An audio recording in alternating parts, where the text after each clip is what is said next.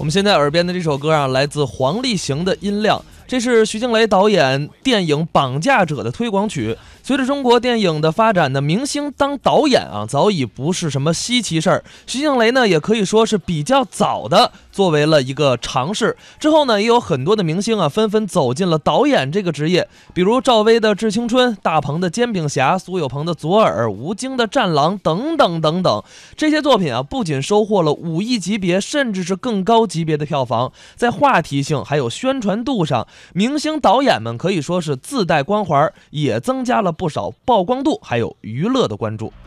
但是啊，今年半年啊，才过了一半，明星导演们的日子好像没有那么好过了。二年级的一些明星导演们，也就是之前啊奉献过导演作品的明星们，比如说苏有朋啊、韩寒啊、徐静蕾啊，表现可以说是有好有坏，喜忧参半。而新一批的明星导演。从春节档大闹天竺的王宝强，再到黄磊的《麻烦家族》，蔡康永的《痴痴的爱》，黎明的《抢红》，王啸坤的《有瞒没瞒》，这些不仅啊在市场上，在票房上没有达到大家的预期，甚至在口碑上也不尽如人意。今天呢，文艺大家谈就跟大家一起来聊一聊明星当导演，您怎么看？您是不是还会像过去那样关注？把明星的光环放到导演的身上，您是以什么样的态度来看待明星当导演这件事儿呢？欢迎各位啊，在听节目的同时关注微信公众号“文艺之声”，发来您的看法以及留言信息。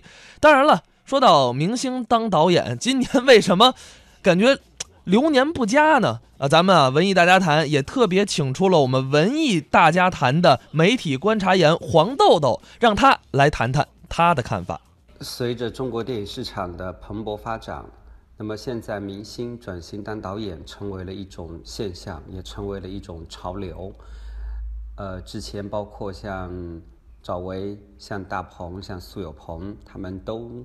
在国内的电影市场上取得了良好的成绩。但是从今年开始，呃，王宝强的大闹天竺，黄磊的麻烦家族，还有蔡康永的痴痴的爱，以及包括王啸坤的有完没完，黎明的抢红等，都很难在市场上有很好的表现。在口碑上的话，更是遭到了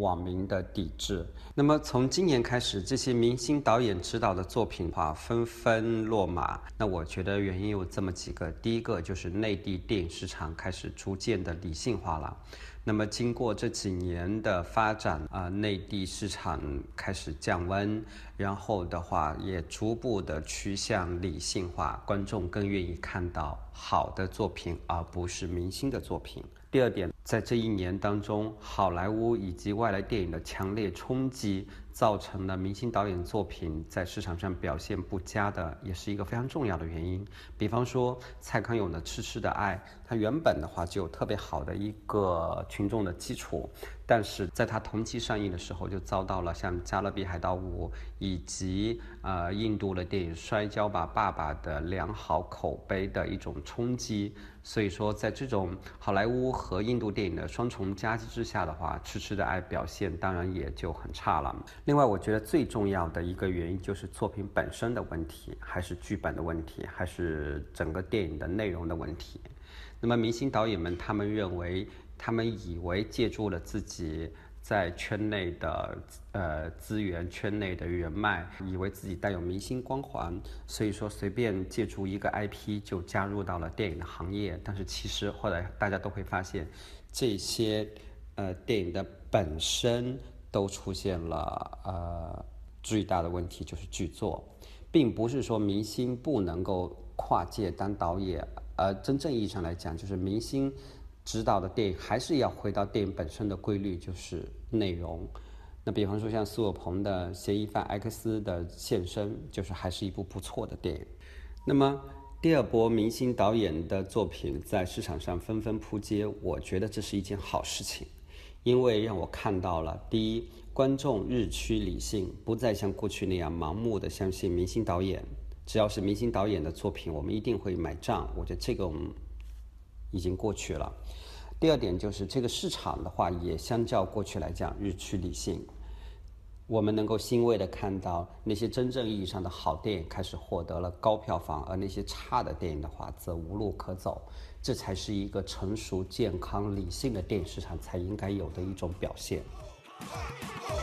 是谁？